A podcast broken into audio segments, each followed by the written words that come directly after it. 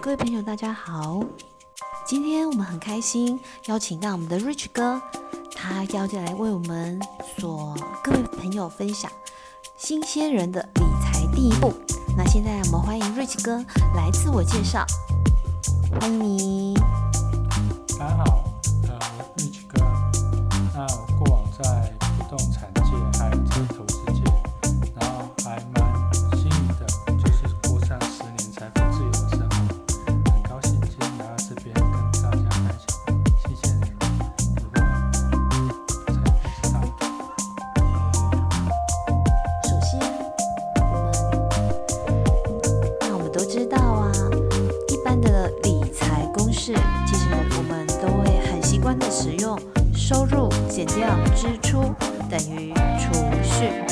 相信大家都知道这个公式，就是啊，我花完剩下的就是存起来嘛，对不对？但是我们碰到了理财专员，他会跟我们说，其实正确的公式是收入减掉存款，才是等于我们可以花的钱编列预算，所以他会不断的鼓励我们要多存款啊，这样子我们才能够有钱嘛，对不对？但是我知道的是，Rich 哥，你有一个进阶版的哦，真正要有钱，不是按照正确的公式就可以有钱哦。那我们请你来为我们讲解一下这个进阶版的理财公式好吗？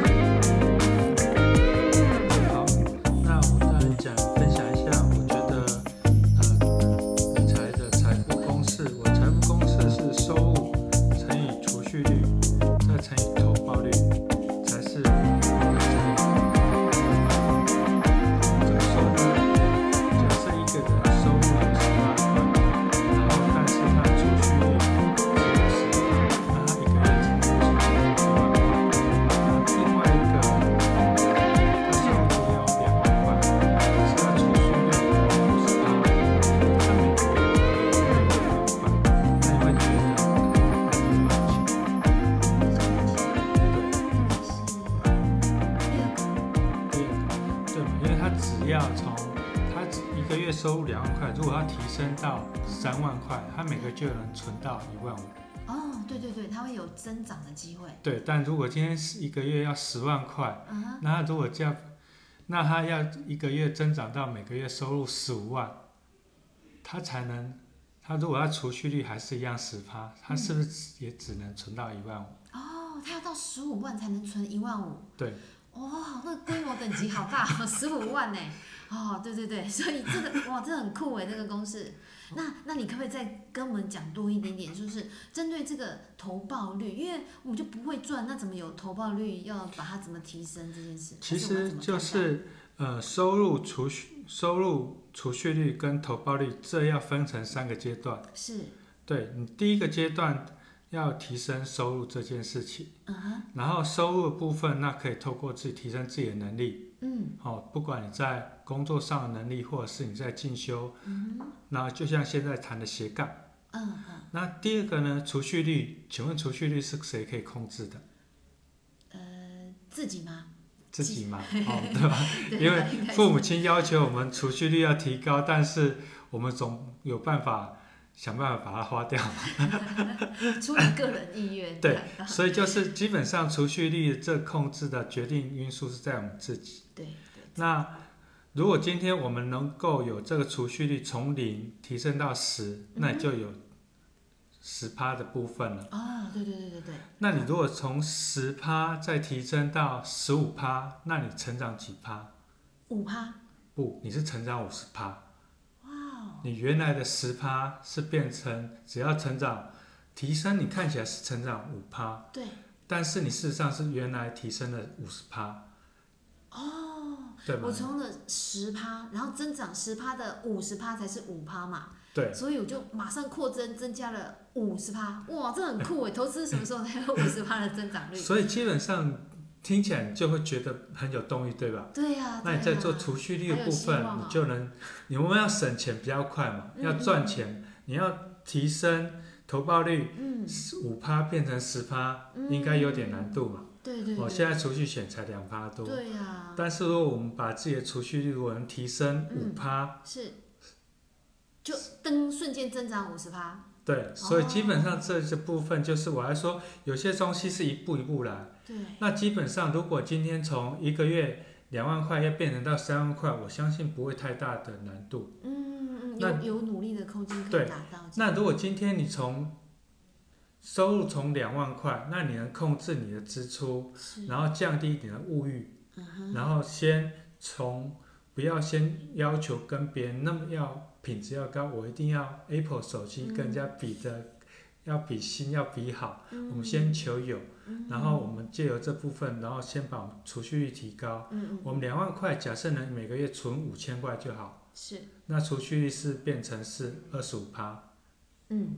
那我们只先做到这第一步，嗯然后我们如果再把提升的能力、收入拉高，变成三万块，嗯，我们支出还是一样一万五，是，那我每个月是不是就能多存下一万五？没错。那一年是不是就能存下将近二十万？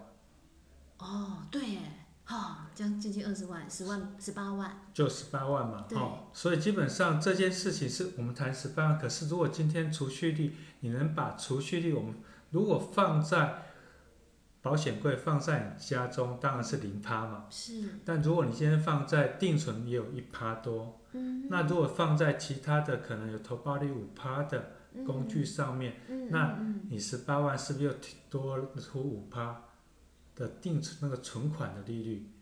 哦，比一趴的会再多，可能四趴、五趴这样子。对，那你一年就有可能达到二十万。是是。那如果今天做这东，单单只是做这个，我们做了五年，那是不是就有累积到一百万？啊，对呀、对呀、二十嘛，这样。对对。那所以基本上你在这部分，那你有五年，假设你要存到第一桶金一百万的情况，你就可以知道，你只要花五年时间，嗯你只要三万三万块，嗯嗯嗯然后只是在做存款这件事情。嗯，那如果今天你既然知道要花五年，那你这五年时候能把这些期呃假日的时间多去想办法去斜杠出来，嗯嗯嗯，增加自己的能力，嗯创造自己的收入嗯嗯啊，这样提高出来，有没有可能时间在缩短？不用到五年就不用到五年。啊，就有一桶金了。对，然后在这这件事情的话，我们才做第三步骤，嗯嗯，就是你在这五年，我们知道要花五年时间，所以这才会有耐心。对，那这样的情况之下，我们就不会去乱投资。嗯因嗯为乱投资的情况下，你纵然每年投资二十万，不就有可能赔掉二十万？嗯，那这样的话就会一直有多少人都一直在循环这老鼠圈当中，对，赚了钱就赔了钱，赚了钱就赔了钱，所以你会发现，看那个投资的那个报酬率，对没有在看储蓄率。对，所以基本上就是存到钱或者是借到钱，然后去投资。